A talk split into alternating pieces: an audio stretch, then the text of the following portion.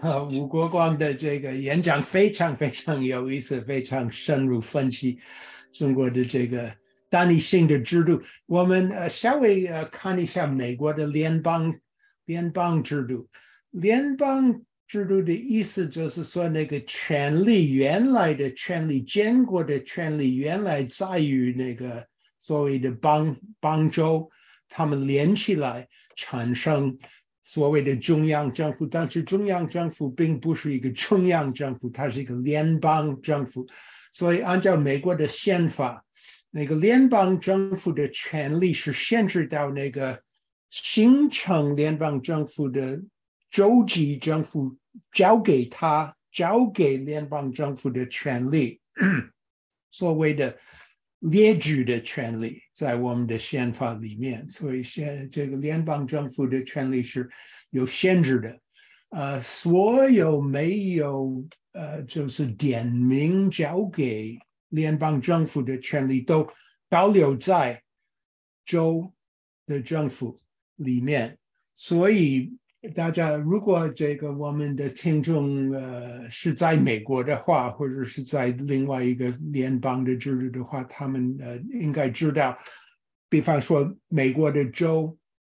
的权利是包括呃选举，这个选举怎么怎么安排，怎么制定，这个结婚结婚的问题，你比方说同性恋的结婚的权利，这个是每一个州能够 能够自己决定。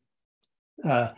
，gun control，right？控怎么控制那个？What do you say? Guns？呃，枪支控制，控枪。控控枪也是呃州政府决定，呃，州自己有自己的收税呃制度等等，所以州的呃，而且州有自己的警察的一个一个部署，嗯，so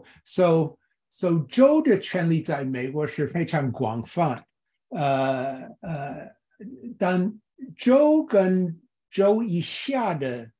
呃政府的阶层，这个关系是一个单一的关系，那就是说，那个州政府可以决定你，比方说州以下的，你比方说乡镇，呃呃呃权利呃如何，呃，所以。州州是可以说州是那个最那个，在美国的制度按按按照理论的话，当然这个实际的权力关系是另外一回事，因为在美国的历史 过程当中，中央中央呃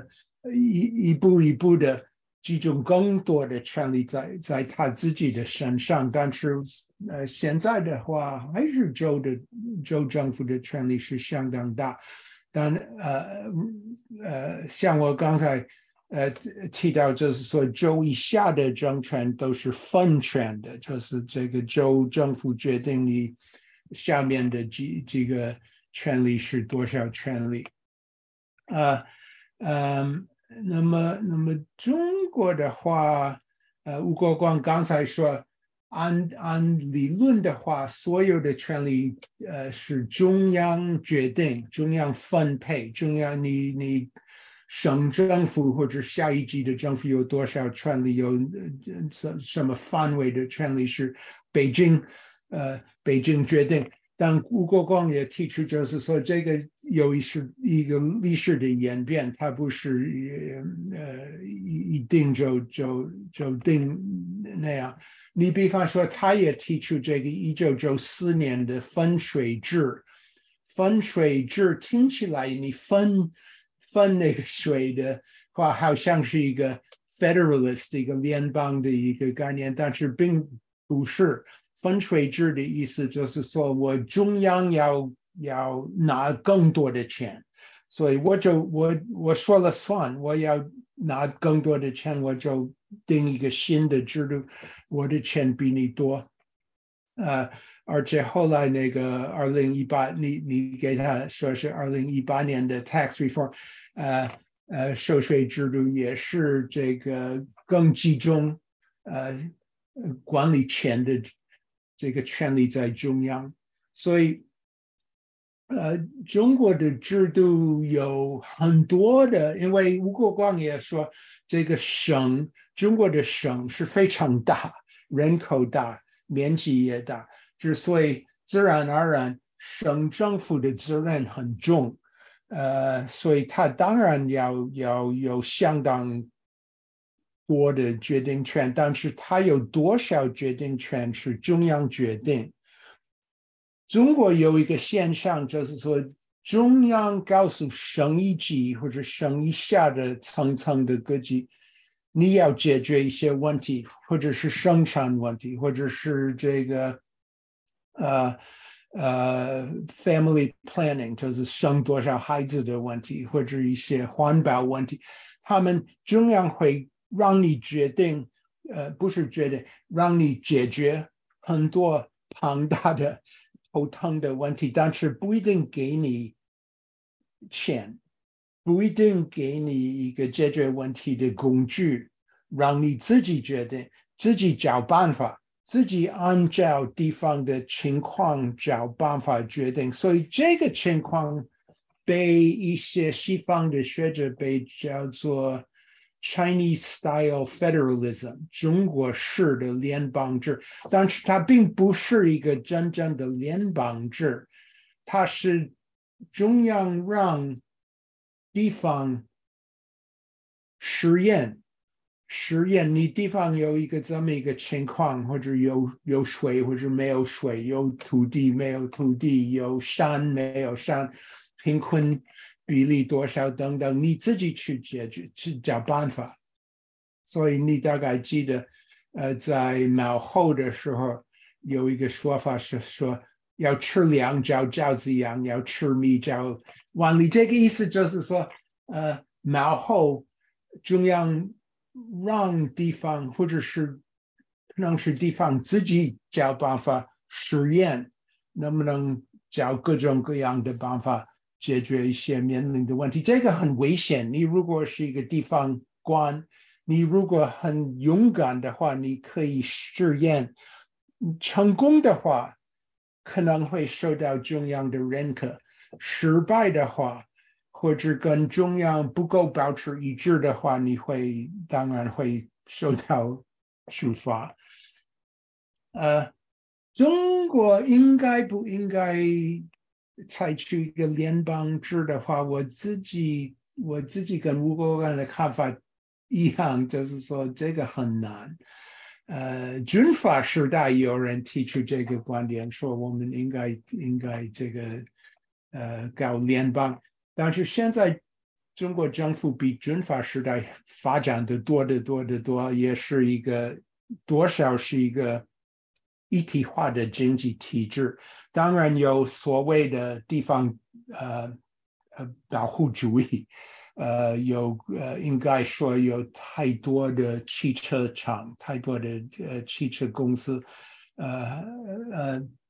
呃，所以有一定的保护主义。但是总的来讲，中国的经济体制现在是一体化，而且这个有利于中国，中国不应该放弃这个。一体化的经济，嗯，还有会不会？我自己不不太同意广东如果有联邦制，广东会宣布独立，因为联邦制不一定有各州能够有宣布独立的权利的这个这这这个方面。你比方说，美国的美国的联邦制不允许。呃，州政府宣布独立，我们有了那个 Civil War 解决这个问题。你不可，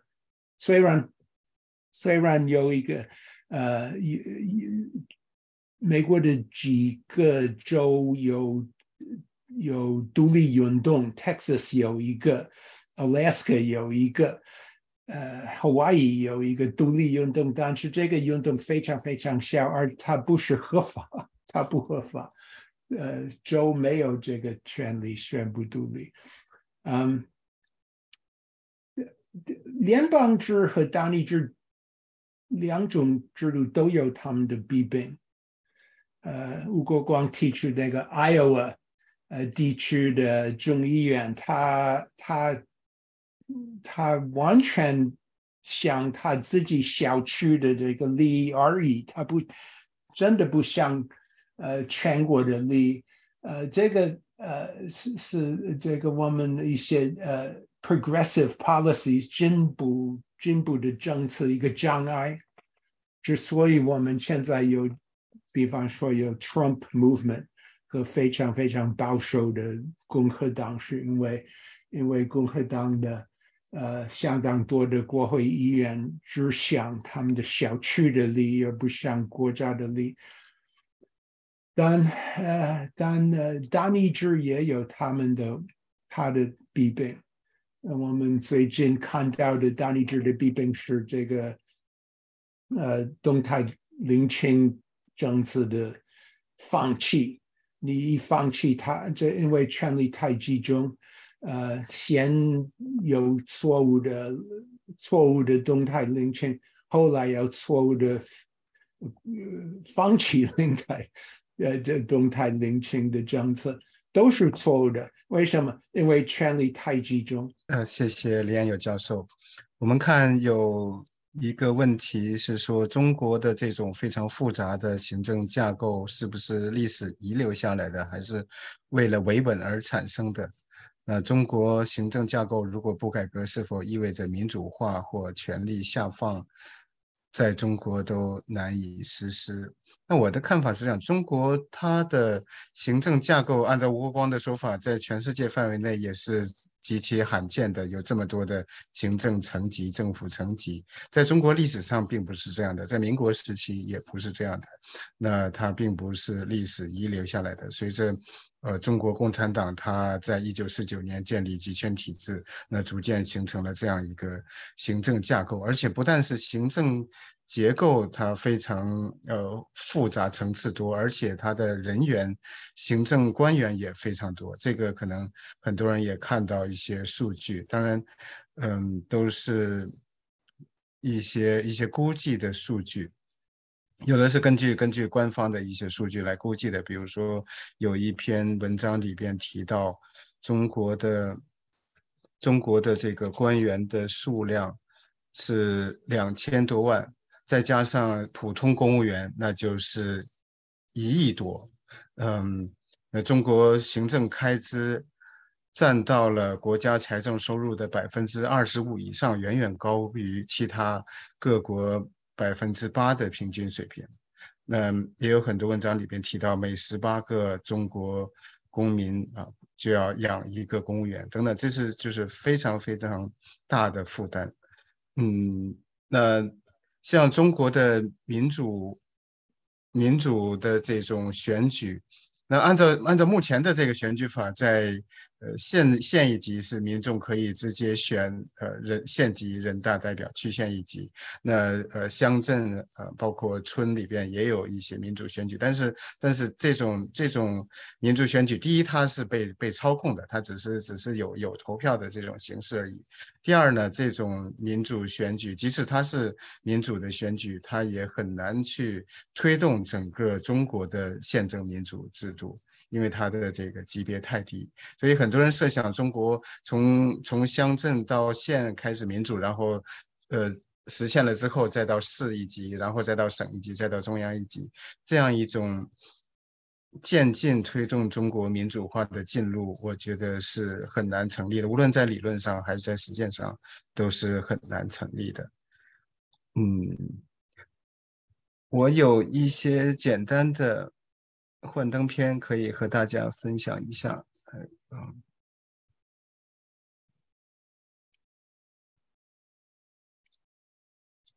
能看到吧？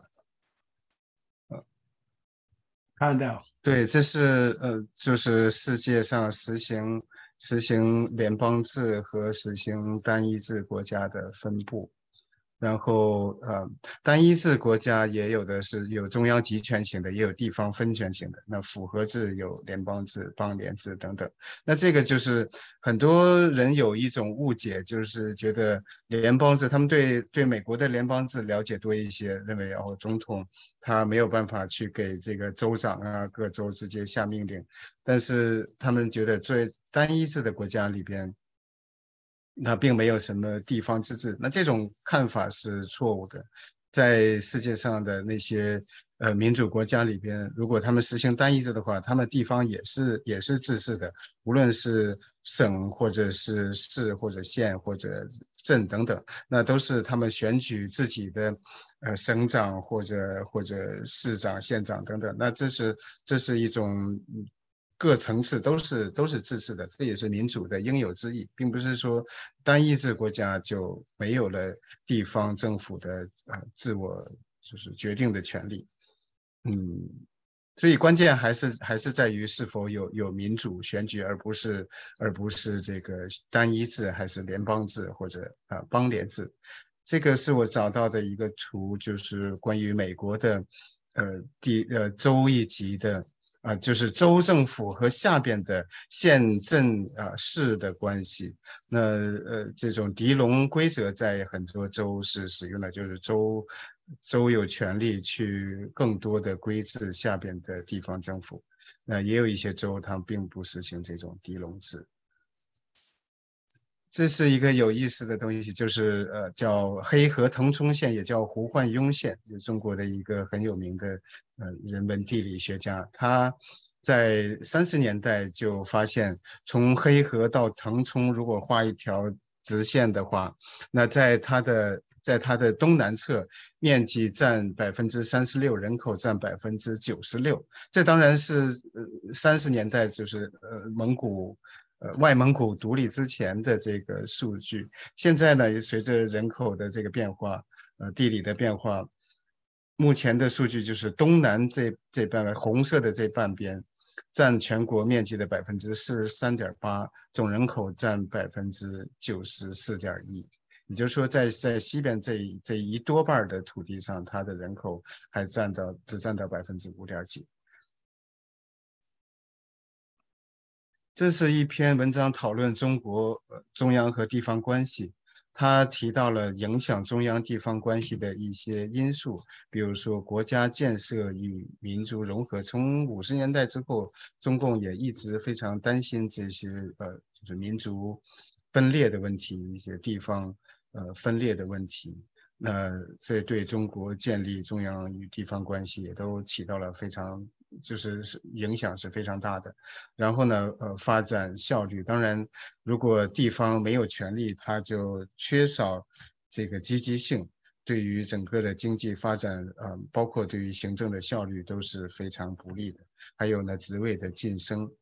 当然，中央要控制地方的官员，但是对于地方官员来说，一方面他们要被迫的去服从中央的命令，另一方面，他们为了自己的利益，有的时候是自己地方的利益，他也愿意去呃实行中央的计划，去配合中央的一些一些政策。那那在这里边又有又有的时候会有冲突，有的时候会有博弈，再加上外部影响，第四个因素，从中国从其他的一些国家学到一些经验。呃，吸取一些教训，有的时候，比如说苏联垮台的时候，他们也非常非常担心中国会出现同样的情况。所以这些影响因素，再加上呃市场化的改革，就是中央和地方的关系，嗯，从行政分权，然后到这个市场发挥更大的调整作用，那到现在又有一些提法，比如说公共服务的划分，那些。对于普通民众非常重要的、非常基础的公共服务，如何在中央政府和地方政府之间划分？他们提出一个概念，叫“基本公共服务均等化”。那这些像公共卫生啊、就业、教育、文化、环境等等，生产安全、消费安全这些方面的基础服务啊，应该尽可能的呃均等。这是，但是这只是一个一个。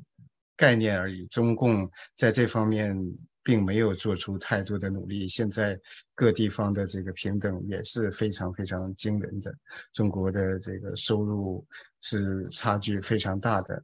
嗯，基尼系数也是全世界最高的几个国家之一。所以这个呃，但是但是这个概念的提出，我觉得还是还是非常呃非常有意义的，将来。中国实现民主化之后，这必须是一个一个重要的领域。然后呢，就是一些呃主张独立的声音。嗯，我们知道。在呃，在新疆啊，他们叫呃东土耳其斯坦或叫东突厥斯坦，呃，有有有很多人主张独立，包括包括海外的一些呃一些活跃人士，他们认为，嗯，这是应该从中国独立出来。实际上，实际上他们原来也曾经是独立的国家，虽然短暂，但是曾经是独立的。包括呃西藏也是情况一样，嗯，中国中共在呃在一九五九年。嗯，用军事占领了西藏，所以这个西藏独立的声音一直也都也都存在。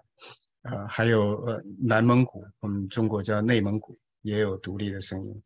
等等。这这还是这还是比较比较大的主张从中国独立出去的地方。还有这样一个地图，我从推特上找到。那不但不但东突厥斯坦、西藏，呃还有。其他的很多，包括满满洲，包括很多其他的地方，吴越，啊，云南等等，嗯，都都有一些人主张独立。那么，那么将来中国的地图是一个什么样子？呃，我们还很难预测。当然，从我个人来说，我是，嗯，当然主张各地方有自觉的权利。每个地方的人民应该有权利决定这些地方的命运。嗯，那呃，我们也知道，二零零八年一批中国呃知识分子推出了《零八宪章》，在里边提到了未来中国的构想是联邦制。那呃，看来呃，其大多数主张民主的嗯中国中国民众呃能够认可联邦制。最近我和一些朋友在组织一个宪政转型征文，就是民主中国未来的宪政架构的征文。那现在评比已经结束，已经评出来一二三等奖。那里边绝大多数人也都认可联邦制。在中国，当然百分之九十以上的人口是汉族，那绝大多数汉族人的呃大一统的观念也是根深蒂固的。包括我本人之前也是。完全主张大一统的，那这个在相当大的程度上都是一种信息控制、一种洗脑宣传的结果。那，嗯，这就是在很大程度上是，嗯，那像您提到达赖喇嘛，他主张呃叫中间道路，我的理解是，这种中间道路的提法完全是在中共的淫威之下，迫于中共。这样强大，这样的暴力，完全不接受西藏人民的最基本的诉求，在这样一个背景下，被迫提出，呃，被迫提出中间道路，包括呃，包括就是维吾尔人、新疆新疆人，那他们，嗯，没有办法公开的在在中国的绝大多数的，嗯，绝大多数维吾尔人啊，这些哈萨克人等，他们生活在新疆，那他们当然不敢。公开的提出新疆独立啊，但是从他们内心来讲，假如有一个完全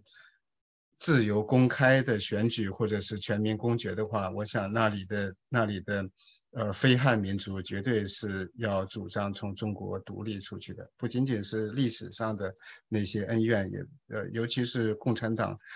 对他们的基本权利的剥夺等等。从一月十八号开始变成每周三上课，所以请大家提前做好安排。那之后就嗯，祝大家圣诞节快乐，新年快乐，再见，新年快乐。